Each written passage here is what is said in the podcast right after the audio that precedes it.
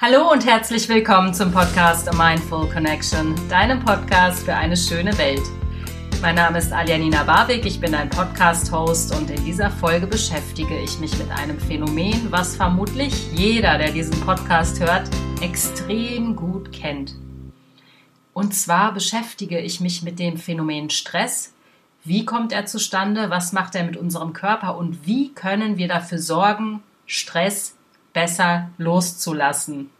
Ich bin auf das Thema gekommen, weil ich mich selbst gerade in einer relativ stressigen Phase meines Lebens befinde. Warum, wieso, weshalb, das erzähle ich dir gleich. Insofern viel Spaß mit dieser Podcast-Folge Stress. Lass nach. Ich habe es ja schon eingangs im Intro erwähnt. Im Moment befinde ich mich in einer relativ stressigen Phase. Ich habe einen neuen Job. Ich leite ein großes Projekt und ähm, nächste Woche beginnen die Dreharbeiten. Ich arbeite ja beim Fernsehen und ja, so die letzten Wochen waren relativ geprägt von ganz langen To-Do-Listen, die abgearbeitet werden mussten, von vielen, vielen Meetings, in denen ich gehockt habe. Und die ganze Verantwortung, die auf meinen Schultern lastet, tut natürlich ihr Übriges dazu bei, dass ich mich etwas gestresst fühle.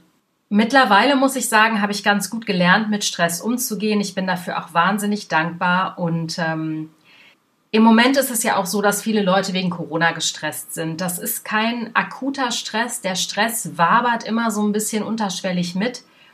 Warum es aber auch da ganz wichtig ist, Dinge loszulassen und sich mal zu entstressen, das erzähle ich dir gleich. Denn erstmal möchte ich dir erzählen, was Stress überhaupt ist, was der Stressforscher Hans Selye dazu gesagt hat, der den Stress erforscht hat wie Stress in deinem Körper zustande kommt, beziehungsweise was Stress überhaupt mit dir macht, warum man bei Stress einen Tunnelblick bekommt und gar nicht mehr offen ist für alles, was da sonst so auf einen einströmt. Und natürlich möchte ich dir auch einige Strategien mit an die Hand geben, wie du Stress bewältigen kannst. Zumindest haben sie bei mir geholfen. Ich gehe davon aus, sie helfen eigentlich bei allen. Ähm, das möchte ich heute mit dir besprechen. Viele Leute sagen, ich bin so gestresst. Der Satz ist dir wahrscheinlich auch schon 500.000 Mal über die Lippen gekommen, genauso wie mir. Stress ist jedoch im Fachterminus einfach nur ein Stoffwechselzustand. Das heißt, wir haben eine externe oder eine endogene Bedrohung. Endogene Stressoren können zum Beispiel sein eine Erwartungshaltung oder eine Überforderung im Job, eine bestimmte Emotion, zum Beispiel Wut, die uns stresst, bestimmte Verhaltensmuster oder Lernerfahrungen, Konditionierungen, Druck und auch Leistungsüberforderung sind endogene Stressoren. Exogene Stressoren oder exogene Faktoren, die uns stressen können, sind zum Beispiel krasse Kälte, Hitze, ein Schmerz, der durch eine Verletzung zum Beispiel das Gewebe verletzt hat, sich wiederholender Lärm, der uns stresst, wenn du dir überlegst, du wohnst neben einer Baustelle und ständig hämmert und kracht es. Das stresst wahnsinnig, aber auch Isolation als exogener Stressor kann dich unter Stress setzen. Ich sagte ja gerade, Stress ist ein Stoffwechselzustand im Grunde genommen. Das heißt, wir haben eine Bedrohung, entweder exogen oder endogen, das, was ich gerade erzählt habe, und wir haben Bewältigungsstrategien dafür. Für diese Bewältigungsstrategien muss unser Körper sozusagen Energie mobilisieren, also Ressourcen mobilisieren, denn Stress ist an sich erstmal nichts Negatives. Das ist ein eben spezifischer Stoffwechselzustand, wo eben andere Stoffwechselvorgänge ablaufen in deinem Körper der Ressourcen mobilisiert, die für unser Überleben wichtig sind. Ne? Ich erinnere gerne da immer an den Säbelzahntiger. Früher war das natürlich extrem wichtig zu filtern, was ist die Gefahr, muss ich gegen sie kämpfen, kann ich gegen sie kämpfen oder sollte ich vielleicht besser die Beine in die Hand nehmen und fliehen. Das heißt, unser vegetatives Nervensystem, vielleicht kennst du das noch, Parasympathikus, Sympathikus gehören dazu. Das sympathische Nervensystem aktiviert den Fight- and Flight-Modus. Es schüttet Adrenalin und Noradrenalin aus der Nebennierenrinde aus und ähm, versetzt deinen Mechanismus sozusagen in einen anderen Stoffwechselzustand. Das heißt, die Atmung wird schneller, der Verdauungstrakt wird eingestellt, also die Blutzufuhr in den inneren Organen nimmt ab. Dafür nimmt die Blutzufuhr in den muskulären Strukturen zu, sodass du eben kämpfen oder wegrennen kannst. Und ein ganz wichtiger Punkt ist auch, und ähm, deswegen wird man zum Beispiel, wenn man eine stressige Jobphase hatte und dann in den Urlaub geht, gerne mal im Urlaub krank. Und zwar hat das damit zu tun, wenn Adrenalin und Noradrenalin ausgeschüttet wird, dann wird es langfristig gesehen zu Cortison, Cortisol und Cortisone bauen Eiweiße zu Zucker um, eben weil der Körper schnelle Energie braucht. Jetzt muss man sich mal vorstellen, unser Immunsystem besteht aber aus Eiweißen. Das heißt, diese Eiweiße werden eben mit abgebaut und in Zucker umgewandelt. Das heißt, das Immunsystem wird destabilisiert und das Immunsystem kann eben nicht mehr richtig arbeiten. Das heißt, man erhält durch den Stress sozusagen eine Immunsuppression. Also das Immunsystem wird unterdrückt und da es nicht mehr gut funktionieren kann, haben Bakterien und Keime eine wunderbar einfache Möglichkeit, den Körper anzugreifen. Auch hier ganz wichtig, gerade in Corona-Zeiten, sorge dafür, dass du nicht ganz so viel gestresst bist. Das schadet nämlich dem Immunsystem und die Viren können leichter in deinen Körper eindringen. Der Stressforscher Hans Selie, ich hoffe, ich spreche ihn richtig aus, der hat in den äh, 30er Jahren des letzten Jahrhunderts Stressforschung betrieben und hat drei Stressphasen sozusagen herauskristallisiert. Einmal die erste Phase ist die Alarmreaktionsphase, das heißt, wir erkennen einen Stressor und bestimmte Nervenimpulse und Hormonausschüttungen sorgen dafür, dass wir sozusagen direkt reagieren können. Also das heißt, in dem Kontext in der Stressphase 1 wird eben Adrenalin und Noradrenalin ausgeschüttet. Dann kommt an zweiter Stelle die sogenannte Widerstandsphase. Normalerweise baut der Körper diese Stresshormone ab. Mittlerweile ist es aber so, dass wir Menschen dauergestresst sind durch ganz, ganz unterschiedliche Faktoren. Ich sage nur Social Media und diese ständige Erreichbarkeit führt auch ganz stark dazu, dass Menschen nicht mehr gut abschalten können. Ähm, dementsprechend kann diese Widerstandsphase gar nicht mehr wirklich eintreten. Das heißt, diese ganzen Stresshormone werden nicht mehr richtig abgebaut und wabern weiter in dem Körper herum. Das heißt, man kommt nicht mehr sozusagen richtig runter. Und die dritte Phase, die ist dann quasi das, wo viele Leute im Burnout landen. Das ist dann die sogenannte Erschöpfungsphase. Und eigentlich ein gesunder Körper und eine gesunde Psyche kann diese Erschöpfungsphase gar nicht haben, weil unser Körper Strategien entwickelt hat, eben diese zu bewältigen. Aber eben durch diese kontinuierliche Freisetzung von bestimmten Stresshormonen führt es eben dazu, dass irgendwann unser Körper ausgelaugt ist und wir dann eben bestimmte Erkrankungen haben. Zum Beispiel Magengeschwüre bekommen viele Männer bei Stress. Das hat damit zu tun, dass die Blutzufuhr unter dem Sympathikus, also dem Teil des vegetativen Nervensystems, was dafür zuständig ist, dass du sozusagen Adrenalin ausschüttest und in Kampfbereitschaft bist. Der Sympathikus sorgt dafür, dass eben deine Magen-Darm-Schleimhaut nicht mehr gut durchblutet ist, weil ja die ganze Blutzufuhr in die Muskeln geht. So, das heißt, wenn der Magen-Darm-Trakt nicht mehr ordentlich durchblutet ist, ist der viel anfälliger, weil Giftstoffe nicht ordentlich abtransportiert werden können, weil die Haut, die dünnen Nerven immer poröser werden, Schadstoffe können schneller eindringen und so weiter und so fort. Also das ist vereinfacht gesagt der Grund, warum viele Menschen, die gestresst sind, Magengeschwüre entwickeln. Und ich meine, andere Erkrankungen, machen wir uns nichts vor, wie Herzerkrankungen, haben auch damit zu tun, nämlich dass ständig dein Herzschlag erhöht ist und der Herzschlag sich nicht mehr normalisieren kann. Das ist natürlich fatal. Wenn das über Jahre geht, haben wir alle ein Problem. Eng damit verbunden ist natürlich dann auch die hohe Herzinfarktrate, gerade bei Männern. Man hat das schon oft gehört. Jemand, der einen stressigen Job hatte und geht dann in den Ruhestand und ein Jahr später fällt er tot um und ist mausetot.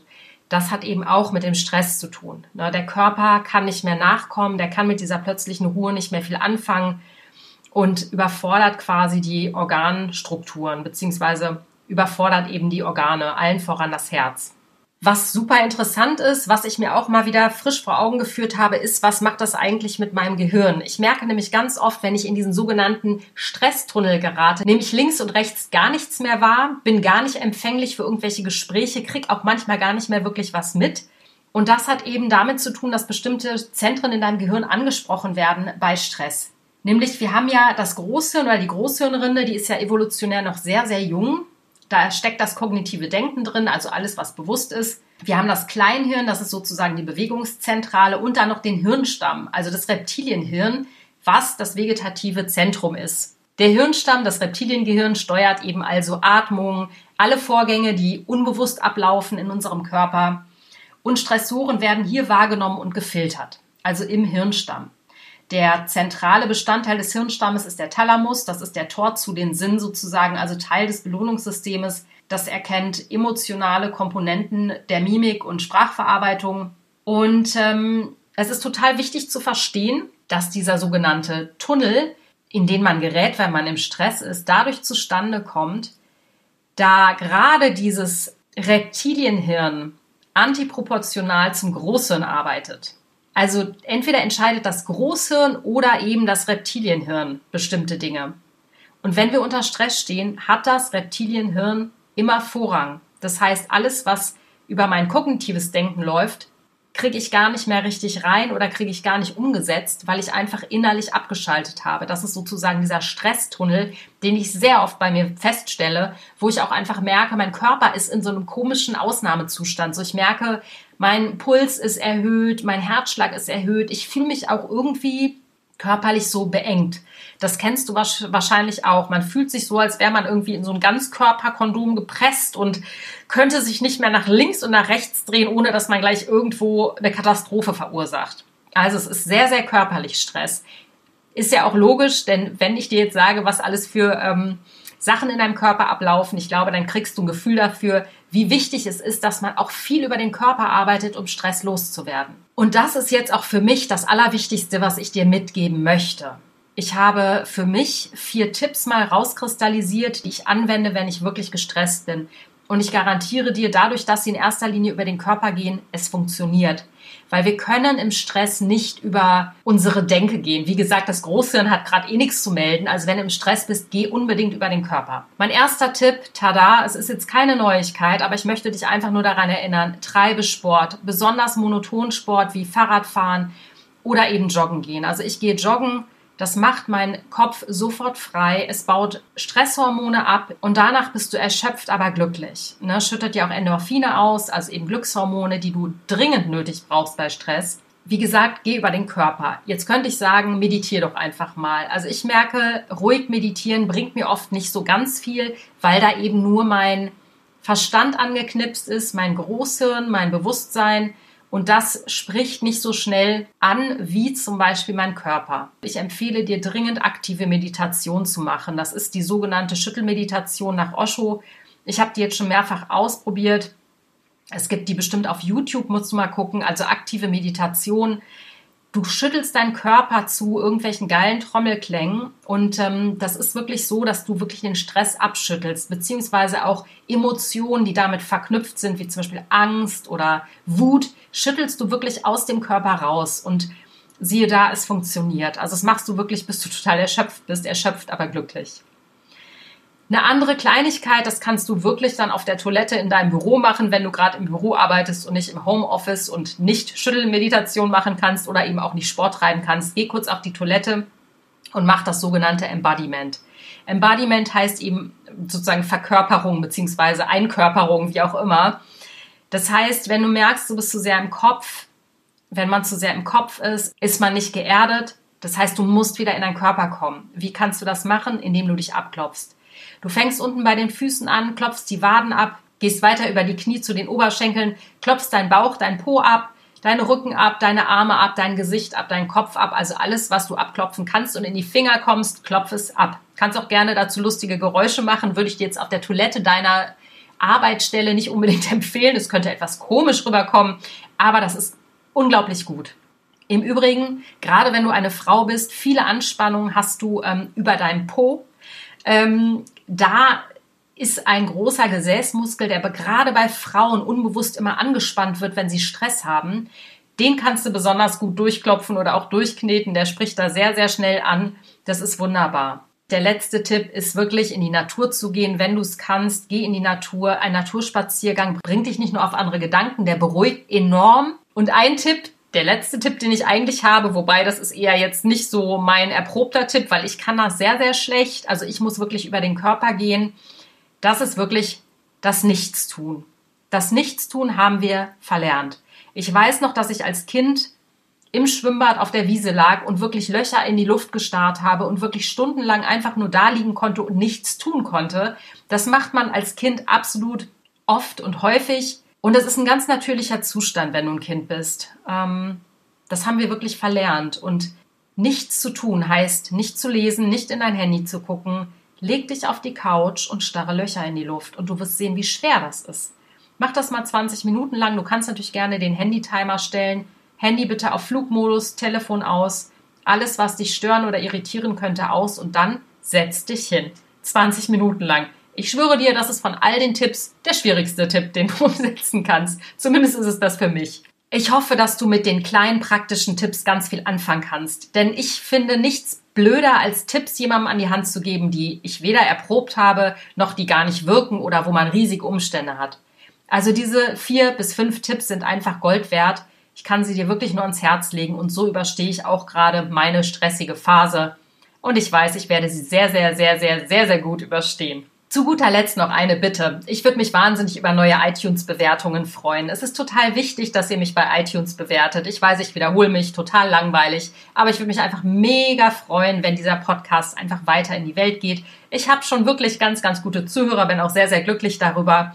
Aber ich glaube, es ist total wichtig, dass diese Botschaften einfach mehr Menschen noch erreichen. Du kannst mich natürlich wie immer überall hören, auf allen Plattformen, die du da kennst, auf YouTube und natürlich auf meiner Website www.mindfulconnection.de. Empfehle meinen Podcast super gerne weiter und ich wünsche dir heute einen möglichst stressfreien Tag. Alles Liebe, deine Alia.